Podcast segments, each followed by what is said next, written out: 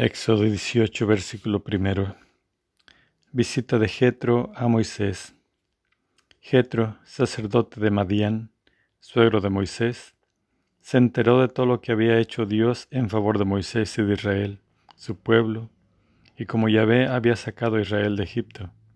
Jetro, suegro de Moisés, tomó a Sephora, mujer de Moisés, a la que Moisés había despedido, y a sus hijos, uno se llamaba Gersón, pues Moisés dijo, Forastero soy en tierra extraña.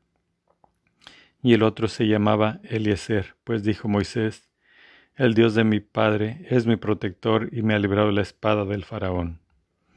Jetro, suegro de Moisés, fue a ver a Moisés con los hijos y la mujer de Moisés al desierto, donde estaba acampado junto al monte de Dios, y le dijeron a Moisés, Está ahí tu suegro Jetro, ha venido con tu mujer y tus hijos. Moisés salió al encuentro de su suegro, se postró y lo besó.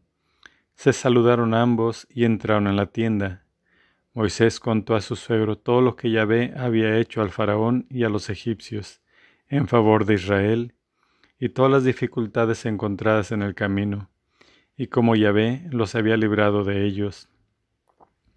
Jetro se alegró de todo el bien que Yahvé había hecho a Israel, librándolo de la mano de los egipcios, y dijo, Bendito sea Yahvé, que los ha librado a ustedes de la mano de los egipcios y de la mano del faraón, y ha salvado al pueblo del poder de los egipcios. Ahora reconozco que Yahvé es más grande que todos los dioses.